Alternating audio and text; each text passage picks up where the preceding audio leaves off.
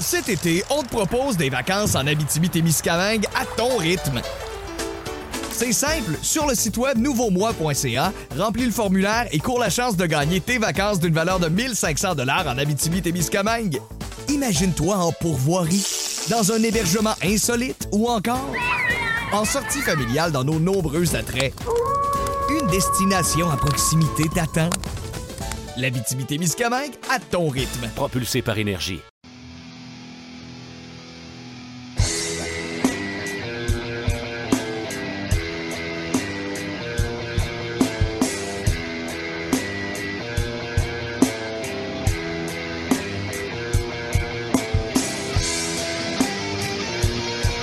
RDS Balco présente le petit paquet. Bienvenue au petit paquet, François Côté, comme d'habitude en compagnie de Mathieu Poulain, Stéphane Morneau. Allô les garçons. Brop, brop, brop. Brop, brop, brop, brop. Ah oui, on est rendu là.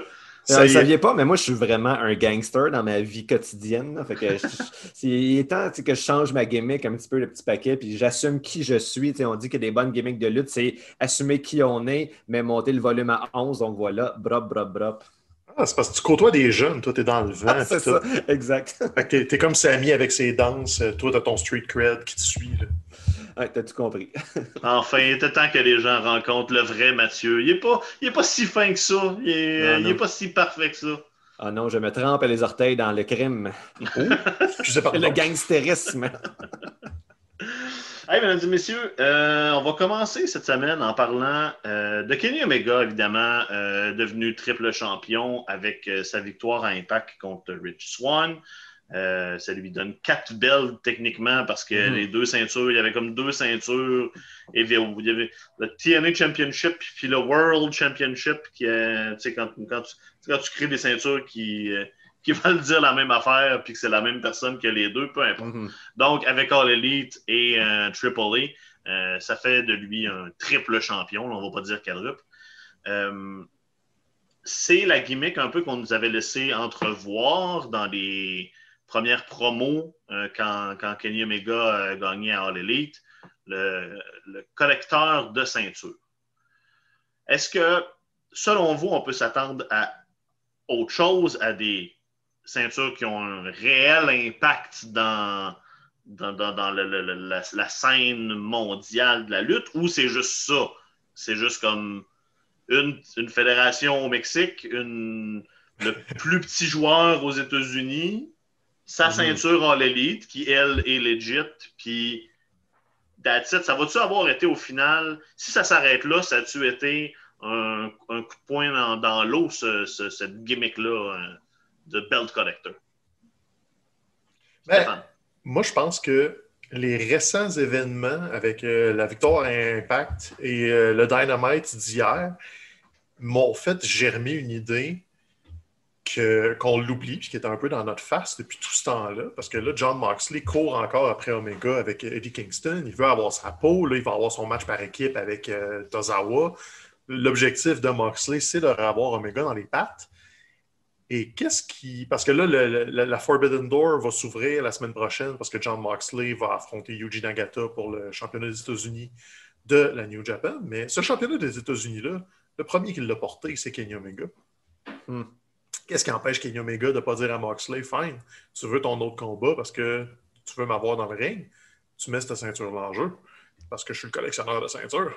Ça, c'est une bonne idée. J'avais pas pensé à ça, puis ça me semble. Parce que je voyais mal, en fait, euh, comment il pourrait aller, bon, Omega, chercher une ceinture, euh, disons, importante, là, dans une, euh, mettons, à la, à la New Japan, mais là, tu viens d'établir quand même un, quelque chose. travail assez, euh, assez intéressant. Puis, puis tu sais, ça, ça fait que oui, la, la, la Forbidden Door continue d'être ouverte, mais tu sais, elle reste entre-ouverte parce que tu n'as pas nécessairement un gars de New Japan qui viendrait, un gars exclusif à New Japan qui viendrait perdre contre Omega un titre de la New Japan. Si c'est Moxley lui-même qui le perd, c'est comme, je trouve c'est un compromis qui pourrait, qui pourrait être alléchant. C'est ça, puis c'est vraiment la présence de Nagata qui me fait dire ça, parce que oui, il y a eu Kenta qui, qui est venu brièvement, mais là, c'est un deuxième lutteur de New Japan qui vient faire son tour à Dynamite. C'est qu'il y a clairement une intention d'avoir une relation de travail.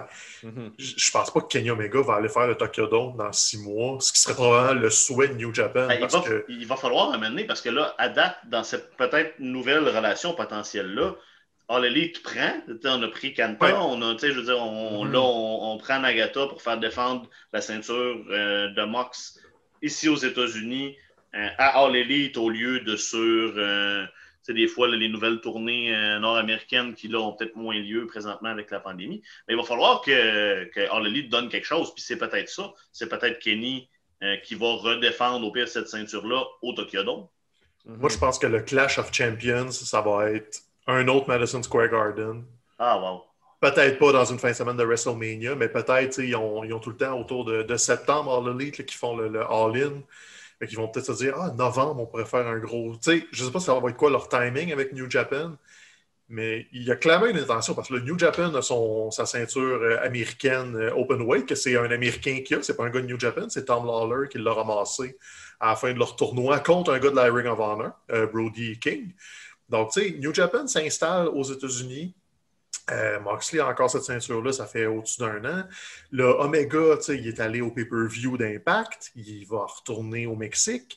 Donc, je pense que le jour où il décide, OK, on fait un Clash of Champions à Madison Square Garden avec du talent de toutes ces fédérations-là, Impact, euh, All Elite, New Japan, en disant que c'est une espèce de bigger than WrestleMania, je suis intrigué.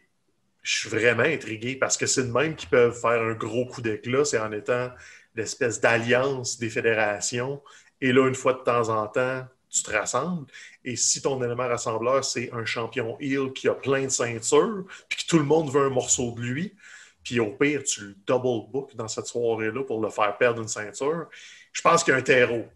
C'est peut-être pas ça, pas en tout le plan, puis on est dans le champ, mais moi, les indices que j'ai, de voir Tony Khan un peu partout, de- d'entendre ce que Tony Khan dit aussi, qu'il est ouvert à ces relations de travail-là, qu'il veut décloisonner tout ça, de voir l'ouverture de New Japan, euh, de voir CMLL qui a fractionné sa relation de travail avec Ring of Honor, mais pas avec la New Japan.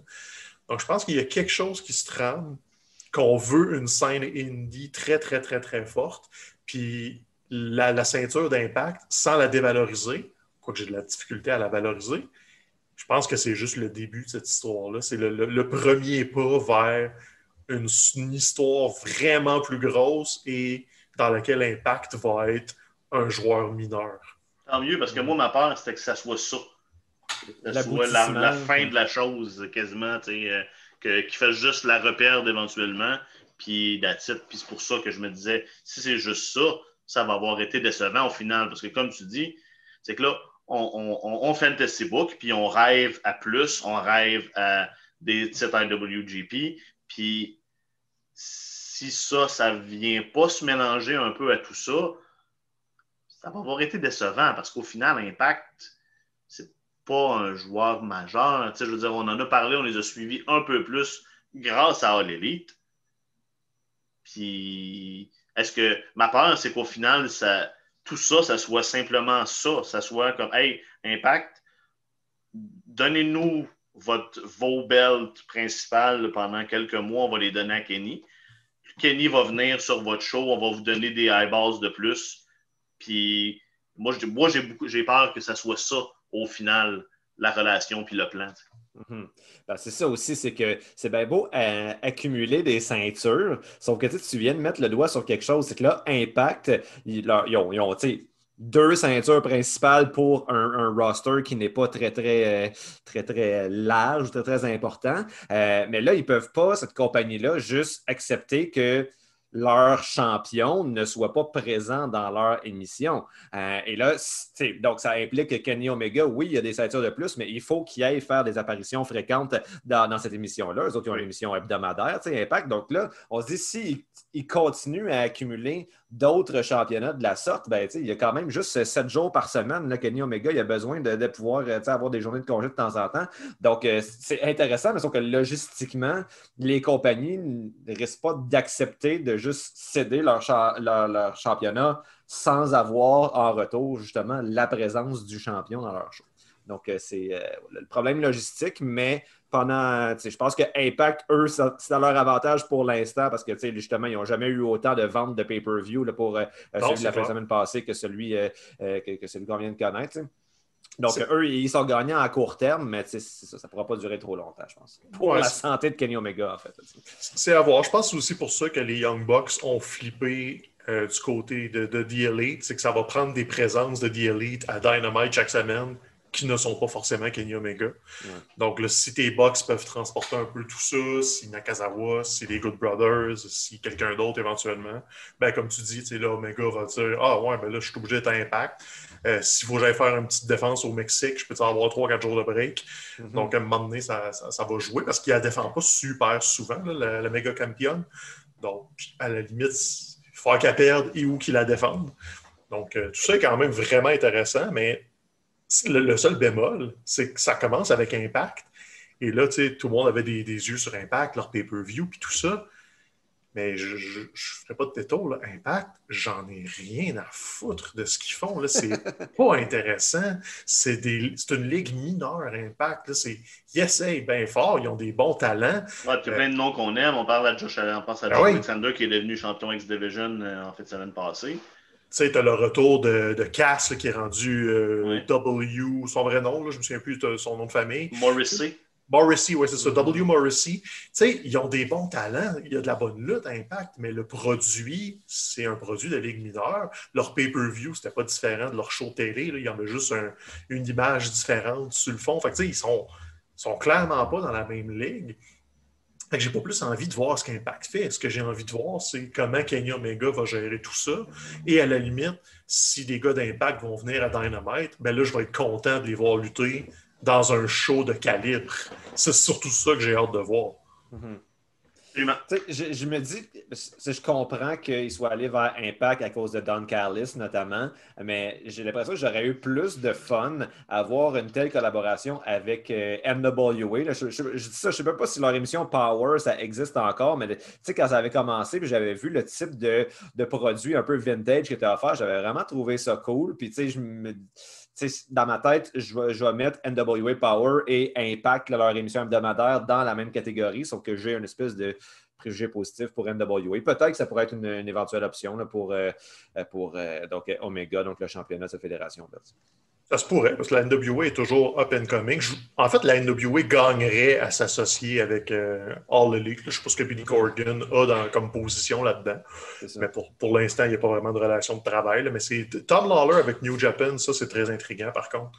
Parce que ça veut dire que cette branche américaine-là de New Japan pourrait servir de point de pivot à la scène indépendante. Donc là-dessus, moi, je suis intrigué. Puis il est super bon, Tom Lawler, si vous avez la chance de, de voir ce qu'il fait. Vraiment intéressant.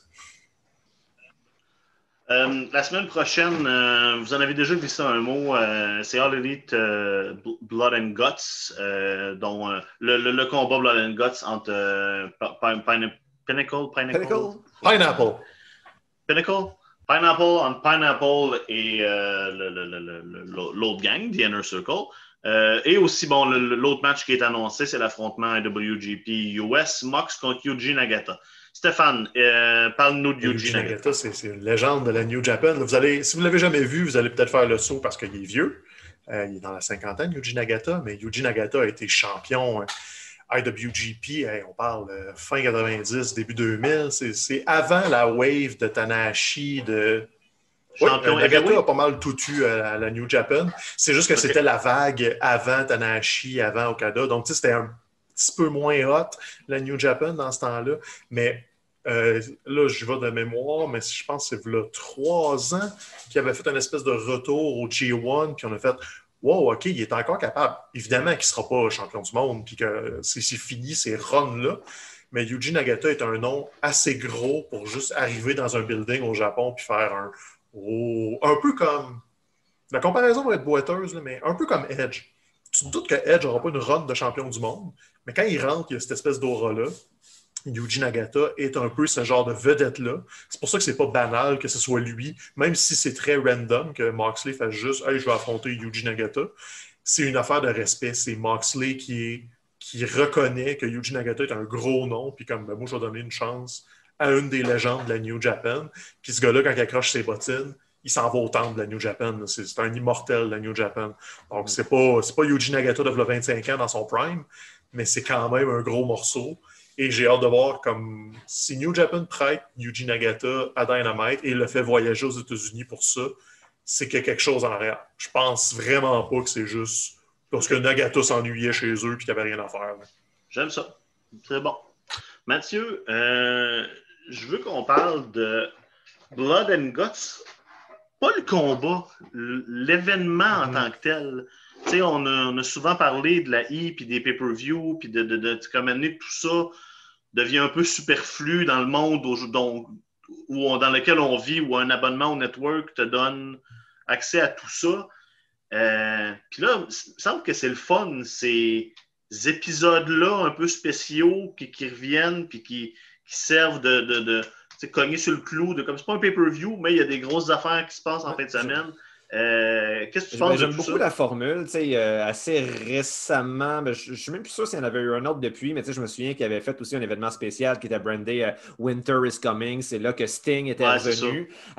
et j'avoue que je trouve que la, formule devrait être adoptée par la WWE également. Là, on va avoir Backlash. En fait, là, il aura brandé genre WrestleMania Backlash maintenant, mais on sait tous que c'est pas un pay-per-view dans lequel il va se passer des choses vraiment intéressantes. Puis, je trouve que, bon, peut-être que je comprends que la machine de la WWE et euh, c'est une machine qui est quand même bien rodée. Ils sont habitués de raconter les histoires de la même façon. À chaque mois, tu as un pay-per-view. Les épisodes hebdomadaires à, TV euh, contribuent à construire les rivalités qui vont aboutir, entre guillemets, à ce pay-per-view-là. Sauf que quand on sait d'entrée de jeu que c'est un pay-per-view qui est mineur, ça, ça, nuit quand même à notre notre investissement euh, émotif. Et justement, comme ça avait été le cas avec euh, le, dernier, c'était-tu Roadblock ou euh, Fastlane, comme tous les, pay-per-view comme ça, on devrait en faire simplement des épisodes hebdomadaires, surtout comme tu le mentionnais. on n'a plus la pression de vendre, de vendre des, des, galas pay-per-view. Je veux dire, ça fonctionne juste par abonnement. Alors, je ne pense pas que ça va arriver, par exemple, du côté de la WWE, mais je pense que c'est vraiment un aspect de la, de la AW qui lui, lui permet de se, se, démarquer de façon très positive, si on veut, de son principal compétiteur, parce que ça fait en sorte qu'on n'a pas nécessairement à chaque semaine, mais presque des nouvelles raisons d'écouter euh, ben, voilà, Dynamite le mercredi soir. Absolument. Oui, puis non, non seulement de l'écouter, mais de le regarder live. Parce que j'ai pas envie de me faire spoiler. Fait que si la guerre des codes d'écoute est encore réelle aux États-Unis, quand j'ai l'option, moi, je vais essayer de le syntoniser euh, en direct. Donc, je pense que c'est comme ça qu'ils veulent aller chercher leur, euh, leur chiffre dans les, les key démos de Chris Jericho. C'est mm-hmm. à 9h30 le mercredi soir, je veux que le monde soit live devant le TV. Donc, c'est comme ça que tu fais ça, en créant des événements. Mm-hmm. Même si l'événement lui-même, c'est pas mal War Games, mais avec un autre, euh, avec un autre nom. Je regardais les, les règlements de, oh, ce match-là. Bon, deux rings collés dans une cage. Euh, il y a comme deux personnes qui commencent au début. Après ça, à chaque cinq minutes, il y en a d'autres qui arrivent. Puis je pense que la, la principale distinction, c'est, de ce que j'ai compris, il faut que ça se finisse par, euh, par soumission. Et non pas par, par un tombé. Donc, ouais, c'est peut-être à vérifier. mais bon. De toute façon, le concept du War Games, c'est Dusty qui l'a mis sur la table. Fait Cody a comme pas le choix. C'est vrai, c'est vrai, dans le fond. Ils disent que c'est submit, ou, Surrender. Ah, c'est ça. Euh, l'objectif va être de faire dire à MJF I quit ou quelque chose de mais, mais oui, on sait que, que Cody euh, tout fait pour essayer de copyrighter le, le, terme War Games. Puis euh, mhm. au final, c'est leur version un peu à eux. Je mais d'ailleurs, profitons-en juste deux, deux secondes, étant donné qu'on parlait de ce match-là. Profitons-en pour souligner à quel point je trouve que ça a été très smooth et organique. Le face turn de Inner Circle, qui depuis le tout début de la AEW est la principale faction méchante. Chris Jericho n'a été qu'un méchant à la W depuis tout le début. Et euh, maintenant, en les, faisant, en les faisant affronter donc euh, euh, quelqu'un qui est encore plus haïssable, à savoir MJF, ils ont, vraiment réussi à, les tourner. Puis, ça, ça, nous rappelle cette règle de base de, la lutte. Hein. pour avoir un gentil qui est fort, ben, ça prend un méchant qui est, qui est fort. Et là, on l'a vraiment vu comment ça s'est concrétisé, cristallisé, là, cette, cette, cette magie-là. et maintenant, plus personne n'a de misère à, accepter Chris Jericho comme un babyface et même chose pour tout, son clan. Donc, de, la très bel ouvrage. Absolument. Euh, bon, rapidement, sur d'autres choses qui s'est passé un peu euh, à Dynamite. Euh, bon, Miro s'est finalement débarrassé de Kip Sabian. Est-ce que c'est le début d'un réel push pour Miro? Est-ce que Miro va devenir une figure d'affiche à Dynamite? Ou on s'attend à ce qu'au final, est-ce que l'avenir de ce gars-là, c'est du mid-card, peu importe où il lutte? c'est un peu ça ma question. Ben, je sais pas, là, ils vont comme, tu ils vont le débarrasser de cette espèce de, porte d'entrée qu'il y a eu, d'être le best guy, puis de, l'angle des jeux vidéo. Là. Je pense qu'ils vont s'éloigner de ça. avant d'atteindre autre chose, il faut qu'ils il se débarrasse de Kip Sabian. Là où il, il, a mis la main dessus une première fois. Je pense que ça va encore être une couple de semaines à, tourner autour de Kip Sabian puis à faire son point que les champions sont, sont sur la sellette parce qu'il s'en vient. Mais Miro a comme cette aura-là qu'il faut que tu l'utilises. Je ne sais pas si ça va être ton champion, mais il faut que tu l'envoies l'impact d'un champion plus tôt que tard probablement dans les pattes de Darby Allen éventuellement. Tu veux avoir Sting qui interagit avec ce monde-là. Il est jeune, il est hot. Je pense que oui, mais ça fait quoi, au moins huit mois qu'il est là, si c'est pas plus. Donc, c'est quand même long avant qu'il fasse de quoi avec Miro. Sauf que là, au moins, il est, plus goofy, il est plus, il porte plus des chemises à fleurs et des affaires louches. Ils ont compris que c'était un méchant et qu'il fallait que tu le builds demain ne sont pas retombés dans le vieux pattern de on va en faire un méchant bulgare qui parle avec un accent. Mhm. ils, ont juste fait péter une coche puis il est méchant. Je peux vivre avec ça. Ça a été une drôle d'entrée en matière quand même pour Miro. C'est pas.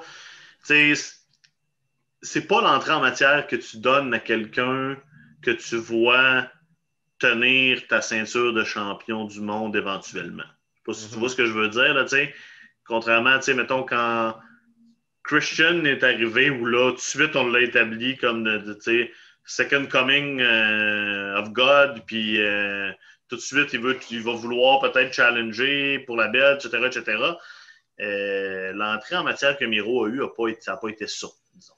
Moi, j'avoue que personnellement, étant donné que j'aimais tellement pas cet angle-là avec Kip Sabian que quand j'avais l'occasion, quand c'est ça qui arrivait à la TV, ben, je zappais, j'allais regarder autre chose. À ce moment-là, j'allais du côté de NXT parce que les deux shows étaient en même temps. Donc, mais ça a été, ça a été c'est plutôt lié à ma gestion, si on veut, de la lutte, mais puisque j'écoutais pas ces segments-là, ben Miro n'a pas été gâché dans mon esprit. Cela dit, depuis la semaine passée, la semaine passée, il a fait une espèce de, promo en vidéo package qui était d'ailleurs très réussi. sa ligne You got a title, you got, a problem, c'est simple, mais c'était très efficace. Cette semaine, il a très bien paru. Euh, donc là, moi, c'est là que j'ai commencé à accrocher à lui. Principal problème que je vois, peut-être que je vois des problèmes qui ne sont pas là en réalité, mais c'est que j'ai l'impression qu'on veut le présenter comme un lutteur qui est dans, un moule semblable à Brian Cage, qui a un, push aussi présentement. C'est vraiment des lutteurs euh, imposants physiquement, des ah, espèces de brutes. Grosse victoire contre Hangman Page, qui était ben, ranké numéro un cette semaine. Fait que ça, ça risque de mm. brasser le classement. Euh. C'est ça. D'ailleurs, euh, spécifions qu'il y a beaucoup trop de lutteurs à la AEW qui s'appellent soit Cage ou Page. Là, ça devient vraiment mélangeant. Christian Cage, Brian Cage,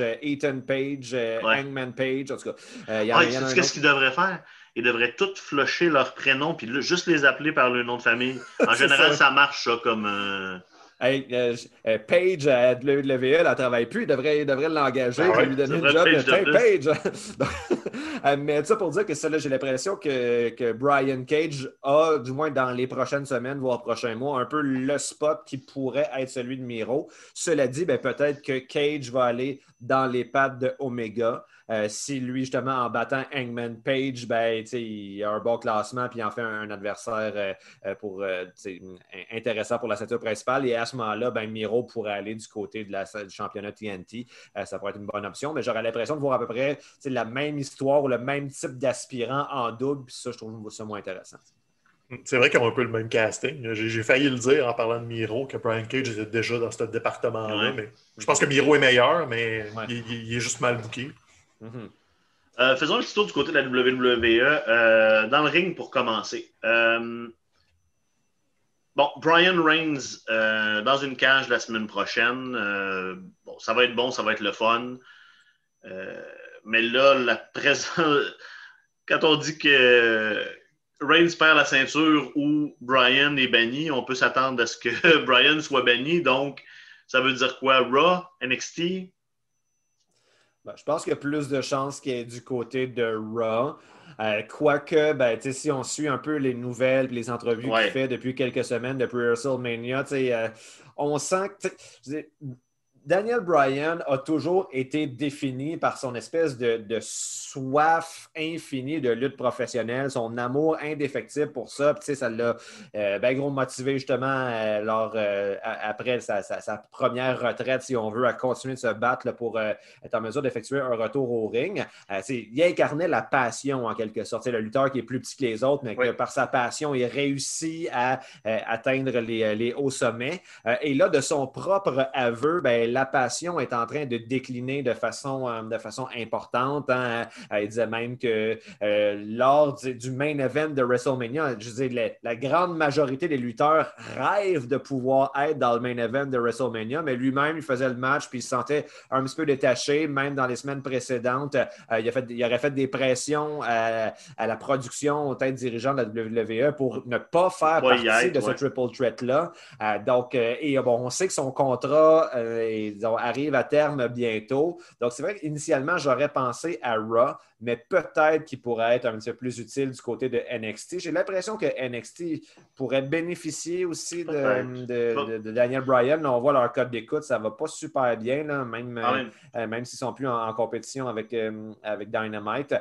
donc, je n'avais pas pensé avant que tu le suggères, mais je pense que ça pourrait être une option intéressante. En même temps, il y a déjà beaucoup de monde à NXT. Je ne sais pas s'il va peut-être pas juste prendre un petit break. il a mentionné qu'il essayait de les convaincre de rester à leur emploi, mais d'avoir le droit de lutter un peu partout dans le monde. On voit que, uh-huh. on voit que sa motivation à, à D-Bry, je pense qu'il y, a plus envie d'aller faire les, quelques dream matchs qui restent partout sur le globe plutôt que de rester à la WWE puis d'être pogné des fois dans des storylines qui sont pas. Euh, ouais, je pense, je pense aussi qu'il y a un pied dans la porte puis qu'il essaie de s'en aller sans brûler le pont. Ça, ça, pas l'air d'être son genre, de, un peu comme punk, de juste crisser le feu puis s'en aller. Mais il a, on dirait qu'il a l'air squeezé dans ma femme a travaillé avec eux autres. J'ai 10-12 ans de, de passer avec eux. Je vais probablement être impliqué dans tout ce qui est Hall of Fame. Je veux, garder, je veux garder le chèque de légende. Puis de, de, C'est ça. Mais il a l'air d'un gars qui est un peu tanné. là, présentement, je pense que ce qui va arriver, c'est qu'il va perdre puis qu'on va le perdre de la télé euh, un petit temps. Mm-hmm. Euh, son contrat vient à échéance quelque part cet été. Peut-être qu'il va juste le laisser aller jusqu'à la fin de son contrat, puis là, il va décider, je reviens dessus, puis il y a un gros pop. Peut-être qu'il va juste pas revenir, puis ça va être ça. je pense que la décision n'est pas prise. Dans le booking qu'il nous montre, puis dans ce que lui dit en entrevue, je pense que la décision n'est pas prise. Mais si j'avais un vieux 2 à gager là-dessus. Les vieux 2 qui valent 10, là? Les vieux 2 qui valent 10, je pense que Daniel Bryan va se promener un peu. OK. moi, je pas. moi, je pose cette option-là. on aimerait voir ça, c'est sûr. Absolument. Euh, autre chose que je veux vous parler, Cesaro. Euh, bon, grosse victoire contre Rollins à Mania. Euh, là, on tease cette semaine qu'il va peut-être bientôt se ramasser dans, dans les pattes de Reigns, même si là, on fait un arrêt par Daniel Bryan un cage match avant. Euh, est-ce, que, vous y croyez à un vrai push pour Cesaro, à une vraie présence soutenue euh, dans le haut de carte, dans les main events avec son nom sur la marquise euh, pour headliner un pay-per-view au-delà de juste Cesaro contre Reigns? Parce que ça, ça va arriver, clairement. On semble vouloir aller là. Y a-t-il mm-hmm. autre chose après pour Cesaro où il est doomed à revenir mid-card puis devenir, redevenir champion US d'ici six mois. J'aurais bien aimé vos faces, j'ai vu, vu vos noms de la tête, puis c'est comme, oh, vous me brisez le cœur. Ouais, ben c'est ça, j'aimerais bien ça pouvoir dire que oui, euh, comme l'avenir est, rayonnant. Je pense qu'il est rayonnant en mesure où il va avoir des matchs de main event contre Roman Reigns. Euh, il va être là, il va avoir une field de quoi trois mois avec lui qui va finir par perdre. Euh, je pense que qu'est-ce qui m'a en quelque sorte convaincu. Après WrestleMania, j'étais comme ça y est, c'est le moment, là, on, on, lui donne la chance. Et là, je ne suis plus certain si c'est au début de SmackDown de la semaine passée ou de l'autre d'avant. Mais l'épisode commençait avec Cesaro au milieu du ring avec un micro dans les mains. Fait que là, tu dis, OK, le, le, show commence avec une promo de Cesaro. Et en bout de ligne, avant même qu'il ait le temps de dire un traître mot, là, il y a des, il y a des interruptions. Tu as genre Jay Uso qui arrive, ou Roman Reigns, ou whatever. Il l'invective. Puis là, tu as Daniel Bryan qui arrive pour parler à la place de Cesaro. Puis en bout de ligne, le segment de genre 12 minutes fini. Cesaro est juste resté au milieu du ring avec un micro dans les mains qu'il n'a pas utilisé une fois. Puis ça, je me suis dit, ben regarde, c'est le rappel dont on avait besoin, le reality check dont on avait besoin pour, euh, euh, comme nous rappeler, l'endroit qu'occupe Cesaro dans, l'organigramme. C'est un excellent lutteur, mais ses, euh, ses faiblesses au micro c'est malheureusement, euh, même si moi je suis prêt à lui pardonner, on comprend qu'à la WWE, c'est euh, trop, trop grave puis ça va l'empêcher de, gravir les vrais échelons. Savez-vous c'est quoi son push présentement? C'est son petit nanan pour avoir signé une prolongation de contrat. Ah parce, que, parce que Cesaro était sur le bord de, de peut-être partir ou de juste explorer ses options. Avant WrestleMania, on en entendait parler, son contrat achève, il va faire quoi? Le Cesaro est resté. Fait que oui, tu as le chèque, évidemment, tu as l'argent, mais probablement que dans ces négociations-là, il s'est fait dire Hey, on va te donner un push. ils vont y donner. Ils vont y donner, comme tu dis, une rivalité de deux, trois mois. Puis après qu'il ait eu son anane, il va redescendre. On l'a vu des dizaines de fois. Des gars qui étaient sur le bord de partir, qui avaient un pied dans la porte. Dolph Ziggler est un exemple. Je pense mhm. qu'ils ont fait le coup trois fois. C'est l'espèce de petit nanan d'après signature. Puis après, ben, on retombe dans nos pantoufles t'es un gars fiable, on va te bouquer dans des angles un peu louches. Tu vas être là sur la route pour les house shows, tu vas être la superstar. On va te donner un partner à un moment donné, tu vas avoir des matchs par équipe. C'est juste le nanan d'après signature. C'est plate, mais ça va être ça. Euh, c'est beau. Vous voulez être downer? Vous voulez, on va parler d'affaires. On va parler d'affaires plates. On va parler d'affaires euh, déprimantes. Euh, L'an dernier, euh, le 15 avril 2020, je crois bien, en plein début de pandémie, on avait euh, la WWE avait releasé un, groupe de lutteurs. On avait appelé ça quasiment, si je me souviens bien, comme une espèce de Black Wednesday, mercredi noir. Euh, en plein début de pandémie, on les avait mhm. pour un move qui n'a pas de place. Et là, un an après, jour pour jour, dans un ce qui est extrêmement classless aussi, à mon avis, on refait le même coup avec une autre série de release. Euh, à la limite, bon, c'est une chose, ils ont le droit de vouloir, ils ont le droit de ne plus vouloir employer certains, certains lutteurs, ça c'est correct. Il y a des noms là-dedans qui ne font pas beaucoup de sens, à moins que ce soit réellement eux qui veulent s'en aller. Puis là, en tête de liste, on n'a pas le choix, il faut qu'on parle de Samoa Joe. Euh, ça, ça aura été une aberration de ne pas voir Joe lever la ceinture de champion de la WWE dans les airs pendant son règne à la mm C'est ridicule. C'est quoi, il y, a, deux semaines, ça s'est passé. C'est lors du dernier épisode qu'on a fait. Puis là, je faisais la, la, prédiction. Samoa Joe va revenir, il va s'aligner avec Roman Reigns. Ça va être awesome. 45 minutes après qu'on ait enregistré la nouvelle sortie, je suis comme, hey, je veux-tu avoir l'air d'un beau, beau tweet? Donc, euh, ben voilà, ça m'a comme complètement brisé le cœur. J'ai tellement été un fan de Samoa Joe. Euh, et il y avait tellement, les astres étaient tellement alignés pour lui. Je pense que c'est comme autour du célèbre, le, mythique pay-per-view Great Balls of Fire. C'était comme, légendaire.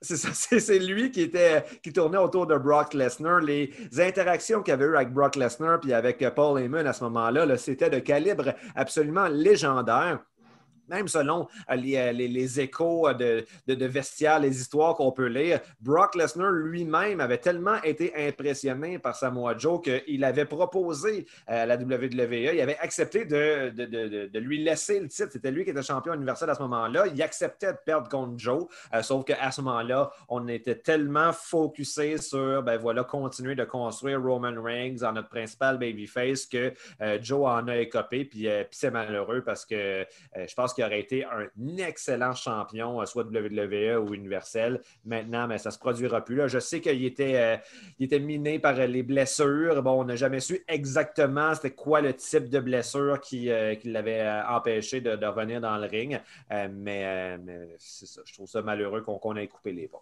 Oui, c'est le, mot gaspillage vient en tête avec Joe parce qu'il l'avait, c'était là, Après la run à NXT, euh, Joe a tout fait ce qu'il avait à faire, puis il a juste manqué la, petite switch à la fin, puis là, c'est ça, les, commotions sont venues, les problèmes de coups.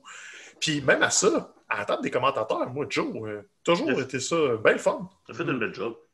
Mais c'est ça, là, on est rendu qu'on a TNA qui tease euh, Joe dans ses vidéos package de Slam Anniversary. Pitié, non. Qu'il n'aille pas perdre son temps avec TNA. Mais tu sais, Joe est libre, on ne sait pas s'il est en santé. Il y a des noms là-dedans qui ne sont pas surprenants. C'est Bo Dallas, Mojo Riley, c'est des gars qui n'étaient pas utilisés. Euh, Wesley Blake, qui était un peu pogné là, dans la, controverse euh, des Forgotten Sons, on s'attendait à ça.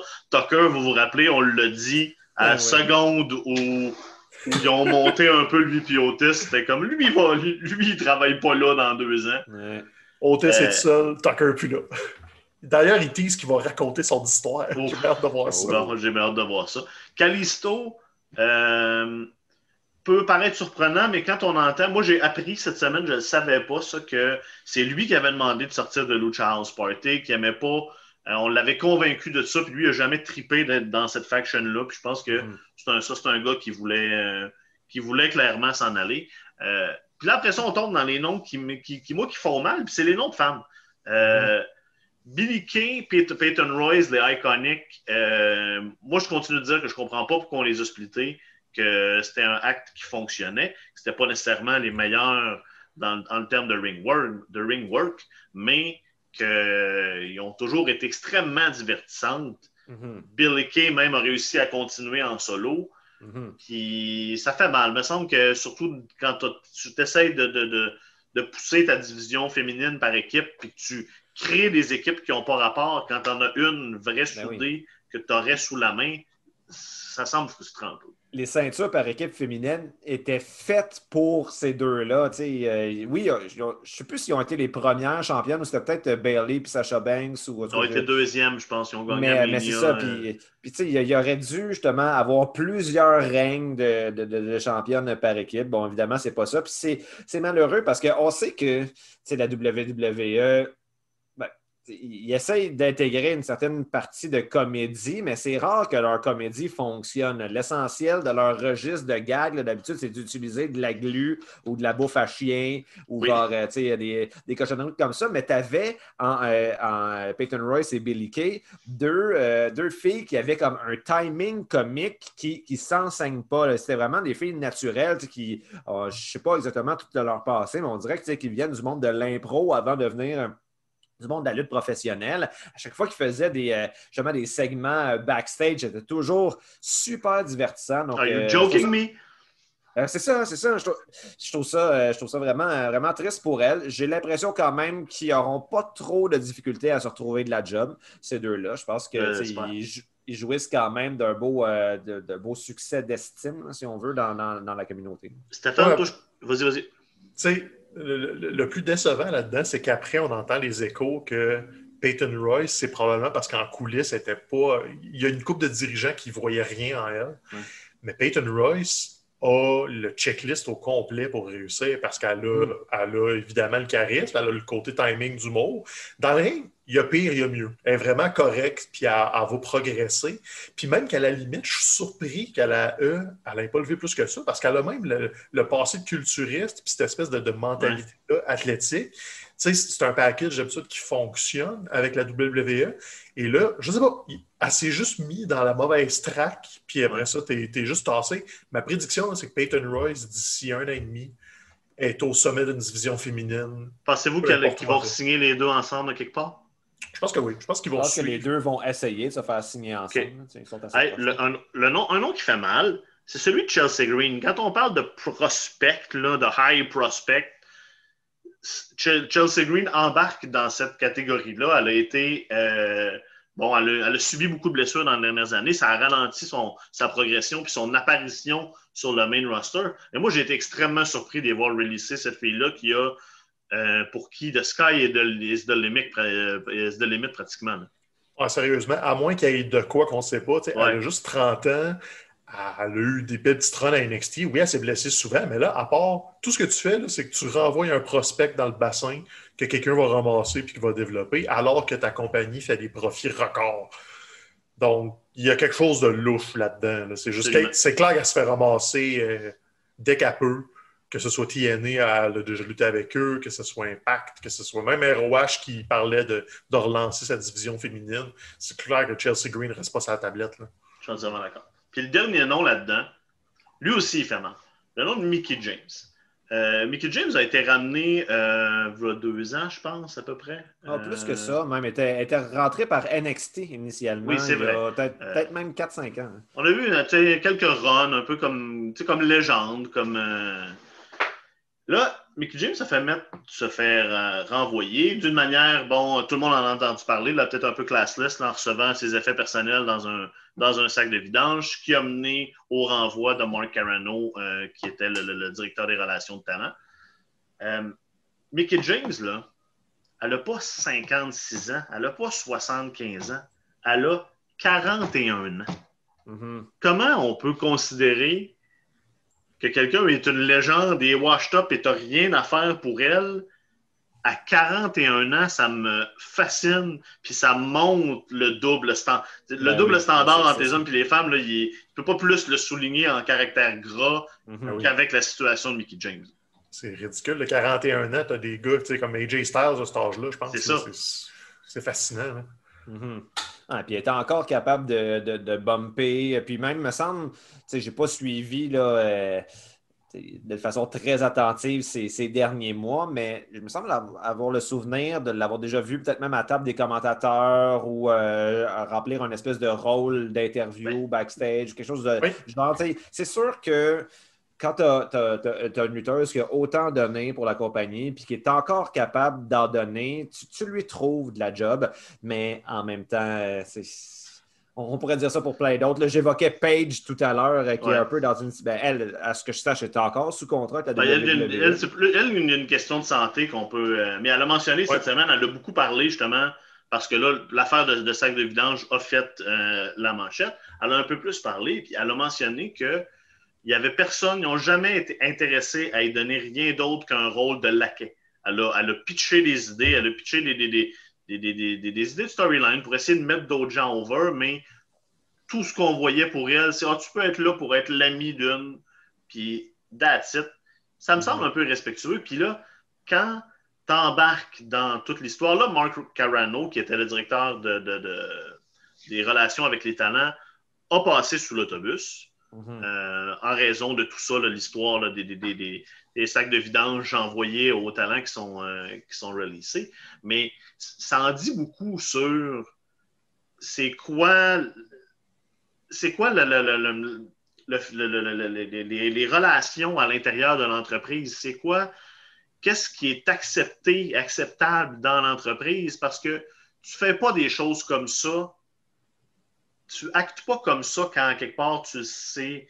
Il faut qu'à quelque part, ça vient d'en haut, ça vient de, d'une culture qui accepte ces comportements-là, puis même qui les encourage jusqu'à mhm. les pitcher under the boss quand ça sort en public. Ouais, puis je pense qu'il y a aussi une, espèce de, de, culture de un coup qu'on décide que tu n'es plus dans nos plans, on va juste te mettre de côté. C'est même plus juste de, faire des actions concrètes. Je pense pas qu'il y ait personne qui s'est levé un matin et qui a dit Ah ouais, Mickey James, elle nous fait fucking chier, on va, la faire suer. C'est juste de on, te met sur une tablette, on t'abandonne et on t'ignore. Et c'est cette culture-là qui est entretenue depuis longtemps parce que, tu sais, il y en a qui. On parle que c'est une culture, puis il disait, qui disait Ah, Triple H n'est pas correct. Puis là, c'est pas Triple H directement qui va aller dire à Mark Carano fais ça, mais ce qu'un Triple H va faire, par exemple, c'est de ne pas vraiment regarder, de, laisser aller ce monde-là opérer à leur façon. Puis là, tu as d'autres lutteuses qui ont fait Ah, moi aussi, j'ai reçu mes affaires dans un sac à vidange. Puis ça s'est fait dans C'est cette espèce de je m'en foutisme-là qui, qui, traîne, qui s'étire, qui s'étire. Et là-dedans, moi, ce que j'ai envie de dire, c'est good job de Mickey James. d'avoir juste décidé de OK, je me fais mettre dehors. Moi, je vais prendre la balle au bon, puis je vais prouver que ben, je, je suis capable de travailler. Et non seulement ça, elle, elle, s'est fait du hit avec ça. Elle s'est remise à la map. Mhm. Son nom circule. Fait que là, elle a- elle a 41 ans. Quelqu'un va aller la ramasser en quelque part et c'est clair que des yeux vont se tourner pour faire comme Oh, c'est quoi le next step de Mickey James? Elle va aller faire un ou deux podcasts, j'imagine. Elle, elle a juste décidé de prendre ça puis de rebondir avec.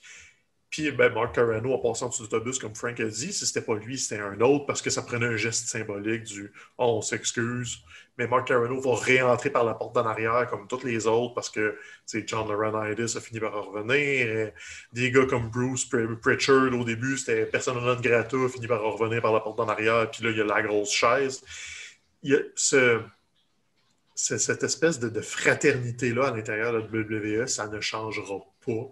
L'entreprise a été construite comme ça. La business de la lutte est construite comme ça.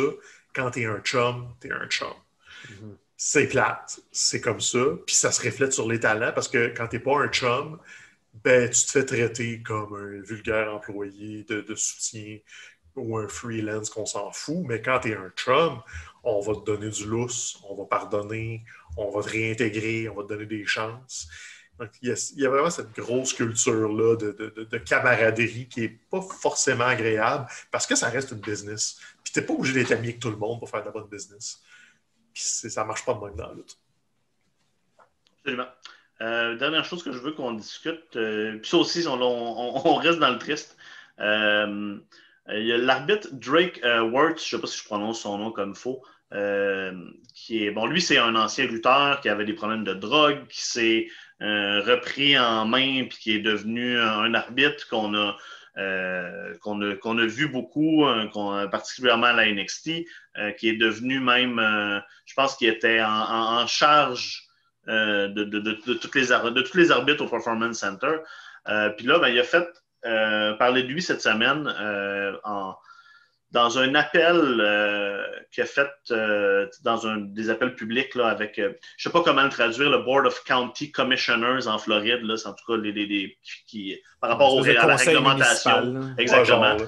Euh, bon, pour blaster les officiels parce qu'ils ont décidé de, de, de, de continuer à, à, à forcer les mandats de, por- de porter des masques. Puis là, il s'est mis à utiliser des, des- des espèces de, de théories de conspiration là, de droite, là, de, de, de, de- d'en- d'enfants, de, de- d'enfants kidnappés euh, par des pédophiles euh, démocrates. euh, Son, son argument, c'est que genre les, les masques euh, rendent plus facile euh, la, la traite des enfants parce que justement les pédophiles peuvent se cacher le visage. Et donc là, s'il vous plaît, les décideurs, pensez à nos enfants. Puis euh, je ne sais pas si vous avez regardé la vidéo, là, mais il dit ça en braillant. Il est vraiment comme deep Ah inside the rabbit hole. là. tout, euh, ça, puis, en, euh, tout ça en portant un chandail NXT. Ben, c'est ça, c'est ça. Euh, Puis là, ben, ça a amené à. Il a été euh, suspendu. On s'attend parce que peut-être soit carrément euh, renvoyé de la WWE. Euh, puis c'est triste de voir tout ça, de voir ces. Comment il y a des gens qui, qui- dans les dernières années, avec la montée de toute la politisation de, de- de- de- toutes les règles de sécurité, de. c'est hallucinant de voir ça. De Joey Janela sur Twitter a, mentionné qu'il dit la dernière fois que j'y ai parlé au téléphone, il essayait de me dire que les Proud Boys, c'était pas des racistes, que c'était des patriotes, puis que moi, j'étais manipulé par les médias de gauche. Euh, Puis, c'est- triste parce que il a réussi à, à retour- à tourner sa vie complètement de bord. Sa vie allait pas bien, il l'a viré de bord. Puis là, en embarquant là-dedans, il l'a reviré de l'autre bord. Puis c'est. Mhm. c'est- Ouais, c'est malheureux. mais je me souviens, tu sais, j'avais. euh, je me souviens d'un moment en particulier où j'avais eu beaucoup de respect pour son travail d'arbitre. C'était un match.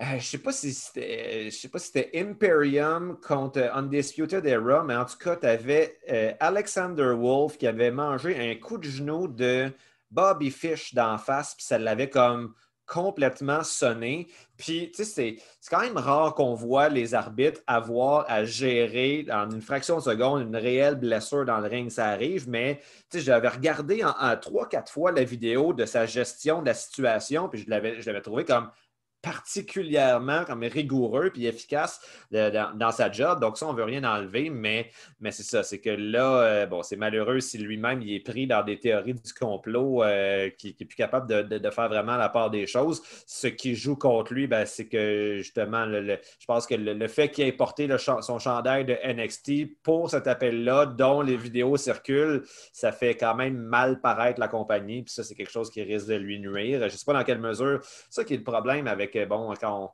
on, tombe dans les théories du, complot comme ça, c'est que c'est bien facile de dire ah, ces gens-là ont peut-être besoin d'aide un petit peu, mais on dirait que je vois mal pour l'instant, c'est quoi qui, peut être offert.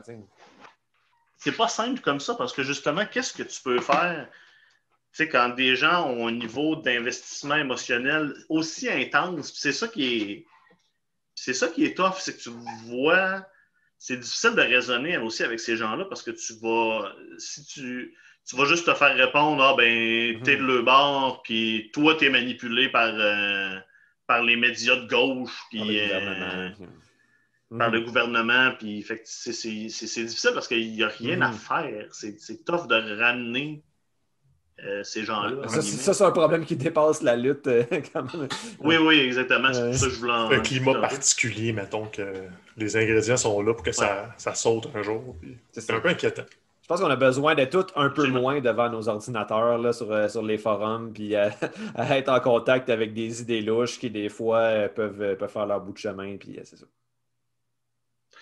moi, je peux aussi vous dire que, contrairement à Triple H, moi, j'ai pas 2 millions de, de, de stocks que je peux vendre de même du jour au lendemain juste pour un peu de cash flow. Non, non plus. non, t'as pas ça, toi? Non? J'ai ah pas ça, moi. Surtout qu'il reste encore 50 000 shares. Ça, ça, va bien. Puis, euh, tu sais, aussi, il est quand même. Euh, il est quand même dans une famille qui.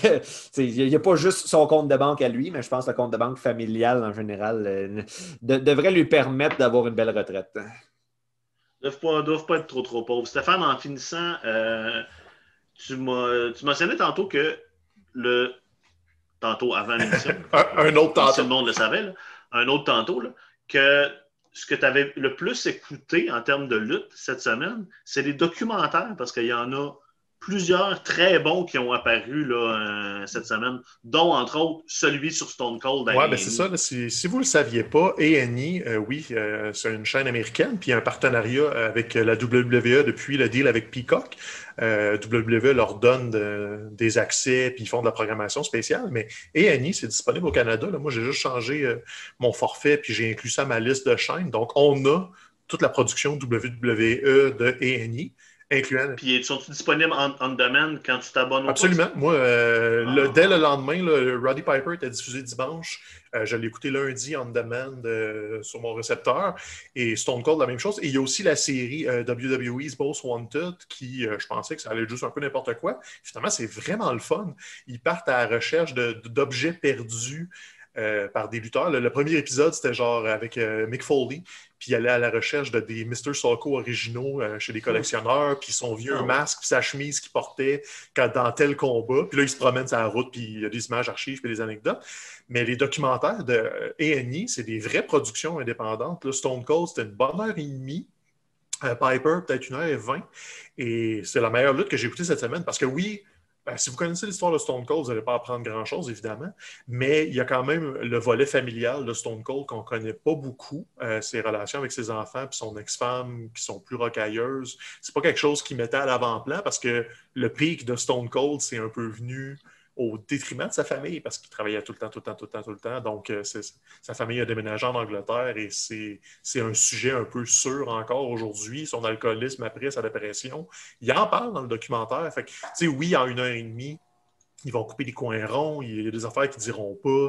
Euh, il y a des, des, gros sauts dans le temps pour raconter l'histoire un peu plus rapidement. Mais celui sur Stone Cold est vraiment, vraiment intéressant. Celui sur Piper, ça dépend de votre niveau de connaissance de Roddy Piper, parce qu'il va avoir ah beaucoup, il y a beaucoup de bullshit dedans. OK, tu as besoin d'être au courant pour filtrer un peu la bullshit au travail. En fait, si tu n'es pas du tout au courant, tu vas trouver l'histoire vraiment nice. Parce qu'elle est bien racontée. Sa famille est là euh, avec tous ses. Je pense qu'il y a quatre enfants, Piper, avec son ex-femme.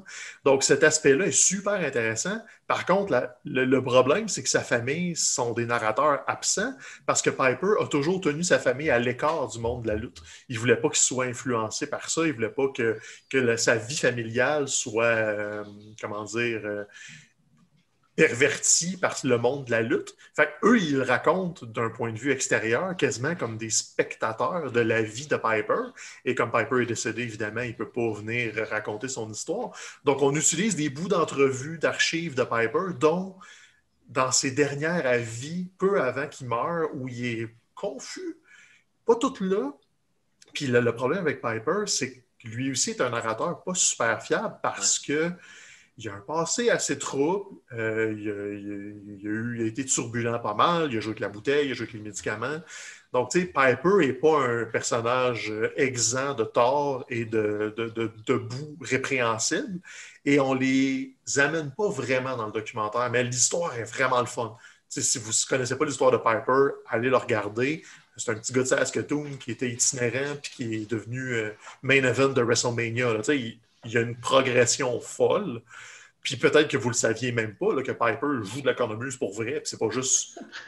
Il s'est pas juste fait coller un personnage d'Écossais. Le gars a commencé à la lutte, puis ce qui le différenciait des autres lutteurs génériques de Saskatoon, c'est qu'il jouait de la cornemuse. Fait qu'il jouait de la cornemuse. Mm-hmm. Tout ça est vrai, tout ça est arrivé. Puis il y a des images d'archives dans le temps qui étaient avec Ric Flair, puis que les deux faisaient des espèces de Playboy, ça a go. Tout ça, c'est des affaires qu'on n'a pas vues souvent. C'est super le fun. Puis il y en a d'autres, je ne me souviens pas c'est quoi les autres épisodes, mais il en reste encore quatre ou six à un par semaine le dimanche. Donc, euh, c'est le temps de faire basculer vos chaînes. Puis, c'est aussi le temps de vous réabonner à Crave parce que Dark Side of the Ring s'en vient la semaine prochaine. Le premier épisode, c'est l'épisode sur Brian Pillman, qui va être un épisode de fou. Puis, c'est Channing Decker, qu'on a vu souvent à Montréal, qui fait la doublure de Brian Pillman. Ah ouais? Il a, tweeté ça sur son, euh, sur son Instagram cette semaine. Il a, mis le teaser de Dark Side of the Ring en disant With yours truly. Puis si vous avez vu les épisodes de Dark Side, vous savez qu'il prennent des lutteurs, ils filment de dos pour recréer un peu mm-hmm. les scènes. Puis c'est Channing qui fait euh, Brian Pillman jeune. Euh, l'histoire de Brian Pillman va recouper celle de Stone Cold, forcément, va recouper celle de Bret Hart. Fait que j'ai bien hâte de voir leur angle parce que Pillman est mort jeune. Pillman a eu des problèmes de médicaments. Pillman est vraiment l'exemple de, lutteur qui a vécu sur le edge toute sa vie, puis qui s'est probablement pas juste fait des amis dans le monde de la lutte. Fait que j'ai vraiment, vraiment hâte de voir ça. Bon, mais euh, jetez un coup d'œil là-dessus, tout le monde. Mathieu, euh, film plate cette semaine? Ah ben oui, en fait, euh, un doublé, hein, parce que la semaine passée, j'ai pas, pu, je fais même, plus fais même plus d'efforts pour essayer de promouvoir. Ah, Mathieu écoute les grands classiques du cinéma. non, non. Quel film plate t'as écouté cette semaine? Ben, on reste du côté de, de l'Europe. en fait, la semaine passée, c'était M de Fritz Lang. Tu sais, un, un, titre de film qui doit être dur à googler là, quand c'est juste une lettre. mais, mais, donc, voilà, une histoire genre d'un d'un kidnappeur et d'un tueur d'enfants qui, euh, qui, met euh, une ville allemande sans dessus-dessous. Puis là, toute la ville finit par le traquer. Puis là, tu as comme les policiers versus euh, le crime organisé qui les deux veulent essayer de pogner le, le, violeur d'enfants. Puis finalement, c'est le crime organisé qui le pogne puis qui lui font un procès. C'était quand même un film qui était très. Euh, ben, qui, témoignait d'une grande maîtrise technique, puis l'histoire était vraiment intéressante et bien construite. Alors que cette semaine, euh, c'est euh, du côté de l'Italie, l'Aventura de, de, Antonioni. Antonioni, j'avais écouté Blow Up de lui il y a de cela quelques mois, j'avais bien aimé dans le monde de la photo. Aventura, par exemple, le film a fini, ça durait deux heures et quart, puis je regardais ma blonde, c'était comme c'est quoi ce film-là? Quand, le film finit, puis on n'a pas compris exactement c'était quoi le but, qu'est-ce qui se passait. Puis après ça, on lisait, puis là, ça, à Cannes, les cahiers du cinéma, ça disait, ah, le deuxième plus grand film de l'histoire. comme, OK, ben on ne l'a pas filé partout. En plus, on était en forme, mais le courant n'a pas passé pour, euh, pour nous avec l'Aventura. Ouais, c'était un peu long. Si je ne me trompe pas, le M de Fritz Lang, c'est là qu'ils ont introduit euh, l'espèce de récurrence musicale que Tarantino a volé à toutes les sauces après.